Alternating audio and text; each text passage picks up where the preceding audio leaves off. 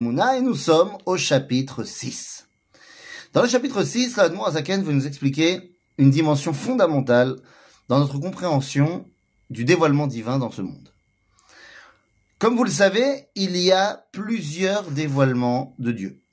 Il y a, parmi les plus connus, le dévoilement qui s'appelle Elohim et le dévoilement qui s'appelle Yudke Vavke, le tétragramme. Ce sont deux dévoilements complètement différents puisque Elohim, c'est le dévoilement par l'attribut de rigueur, de Midatadin, Mishpat.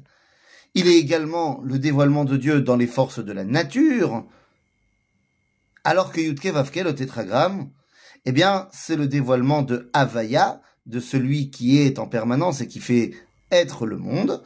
Et cette dimension-là résulte plus de ce qu'on appelle Midat Arachamim, c'est-à-dire la miséricorde, qui est un mot qui ne veut pas dire grand-chose, mais midat arachamim, qui me permet d'avoir le temps de mériter ma vie. Il est également l'expression de midat chesed, la dimension de bonté. Eh bien ici, l'Admon Azaken vient nous expliquer qu'il ne faudrait pas que tu penses que lorsqu'on parle de Elohim, eh bien on ne parle que de Midatadin, de la rigueur, et lorsqu'on parle de Yudkevavke, on ne parle que de Chesed ou de Rachamim, il n'en est rien. Car l'unité, et c'est le but de ce chapitre 6, l'unité du Créateur est totale. והנה שם אלוהים הוא שם מידת הגבורה והצמצום, ולכן הוא גם כן בגימטרי הטבע, לפי שמסתיר האור שלמעלה, המהווה ומחיה העולם, ונראה כאילו העולם עומד ומתנהג בדרך הטבע. ושם אלוהים זה הוא מגן ונרתיק לשם הוויה, להעלים אור וחיות הנמשך משם הוויה, המהווה מאין ליש, שלא יתגלה לנבראים ויתבטלו במציאות, והרי אה, בחיי גבורה זו וצמצום הזה, הוא גם כן אה, אה, בחיי חסד, שהעולם ייבנה בו. וזהו בחיי גבורה הכלולה בחסד, והנה מתקללות המידות זו בזו, ונראה לעין דהיו וגרמיהו חד שהן מידותיו, כי מאחר שהן בייחוד גמור עמו, לכן הן מתייחדות זו בזו וכלולות זו מזו, כמאמר אליהו. טוב, de quoi on parle ici Nous dit l'Admor Zaken, le terme de dévoilement qui s'appelle Elohim est un magen, c'est ce qu'on a vu dans le chapitre 5. Et Akadosh Baruch se dévoile en mettant des écrans. Et ces écrans sont pour nous des protections, car si on était face à la toute-puissance, à la grandeur du divin, on ne pourrait pas tenir.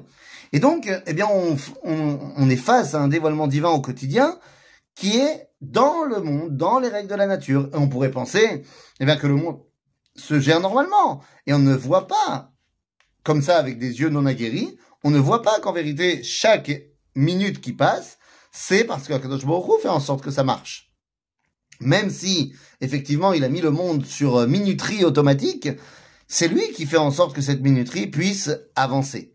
Donc nous dit là Zaken, le fait que tu vois une telle différence entre la dimension de Elohim et la dimension de Yudkevavke pourrait te laisser penser qu'il y a véritablement deux dévoilements différents. Que Elohim c'est une chose, Yudkevavke c'en est une autre, et puis, soyons fous, tous les autres noms du dévoilement divin sont aussi des dévoilements différents. De Zaken, ce n'est pas le cas. Il y a une dimension de yichud, d'unité au niveau des midot. Ça veut dire quoi? Eh bien, cela veut dire que lorsque Elohim se dévoile, il y a également un peu de Yudkevavke dedans. Lorsque Yudkevavke se dévoile, ça passe également par la dimension de Elohim.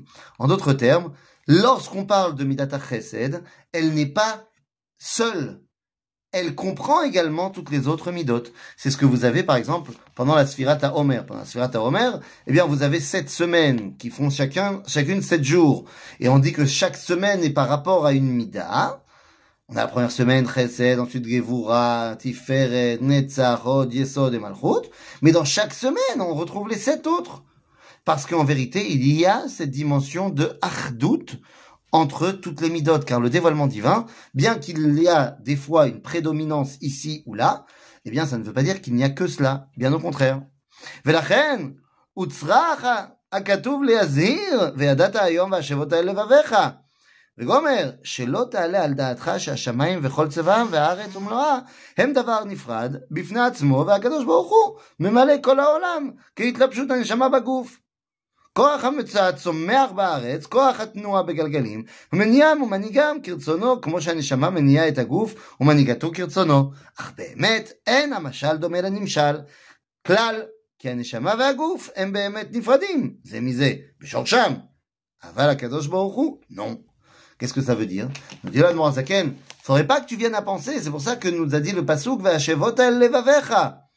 Pourquoi. Il